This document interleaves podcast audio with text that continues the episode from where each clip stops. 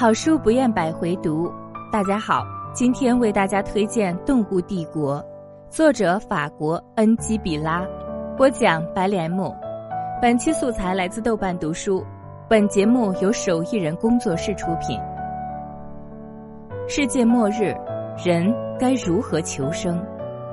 有人放弃胸中的道德律，有人饮用巴姑宁，有的人开始杀戮，有的人同类相食。有的人陷入绝境，仍旧苦苦挣扎，不肯放弃心头一点清明；有一腔孤勇的骑士，以血代马渡人过水；也有大逆不道的预言家，以基因为棋子，试图模糊人和动物之间犬牙交错的边界。人和动物之间古老的敌意，在生态浩劫的面前，是否能够转化成妥协和合作？恩基比拉生于一九五一年，法国著名漫画家、导演。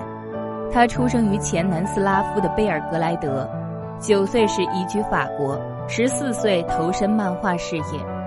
他既有与编剧皮埃尔·克里斯坦合作的故事新编系列，也有自编自绘的漫画。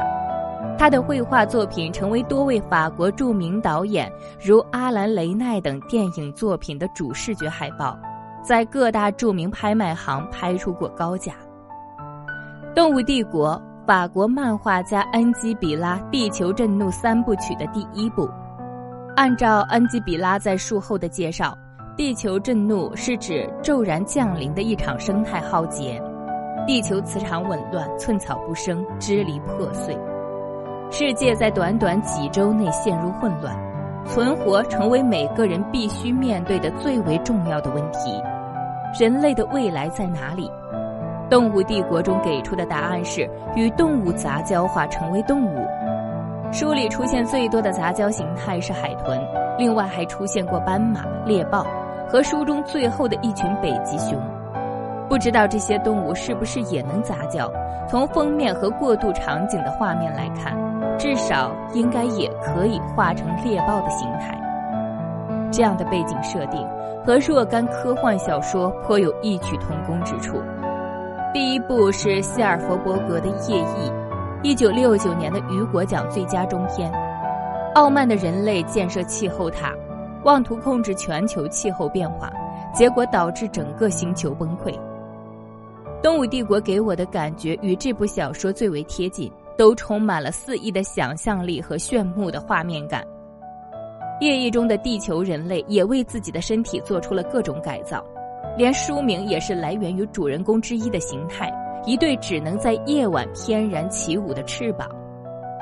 第二部是杰米辛的《破碎星球》，蝉联二零一六、二零一七年度雨果奖的长篇三部曲。地球对其上生活的人类忍无可忍，推走月球，于是大地上地震不断。人类必须在这样的危机中寻找出路。如果说《夜翼》与《动物帝国》的相似在于那种难以精确描述的画面感，那么这部小说的相似应该就是主旨上的相通了。《动物帝国》表现的主题是人类为所欲为，终于受到惩罚，在科幻领域中一直都是长盛不衰的重要母题。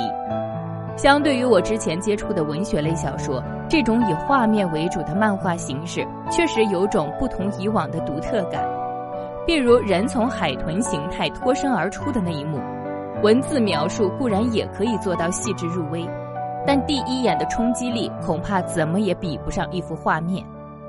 由于图像小说和文字小说确实不一样。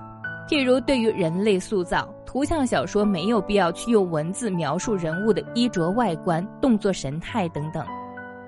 动物帝国中的文字绝大多数是对话，其他的一切都蕴含在图像当中。这里还有一个细节，不知道是不是作者有意为之：故事主线的人物体态都比较消瘦，而中间作为插图出现的食人一家看起来都比较臃肿。这是因为作者的审美倾向。认为肥胖偏向于邪恶，还是因为作者想暗示，在那个物质匮乏的末日时代，只有人肉才是稳定可靠的食物来源？法国观点报书评指出，人们杀戮时引用陀思妥耶夫斯基，相爱时引用莎士比亚，绝望时则转向了巴库宁。这大概是法国式浪漫气质的体现吧。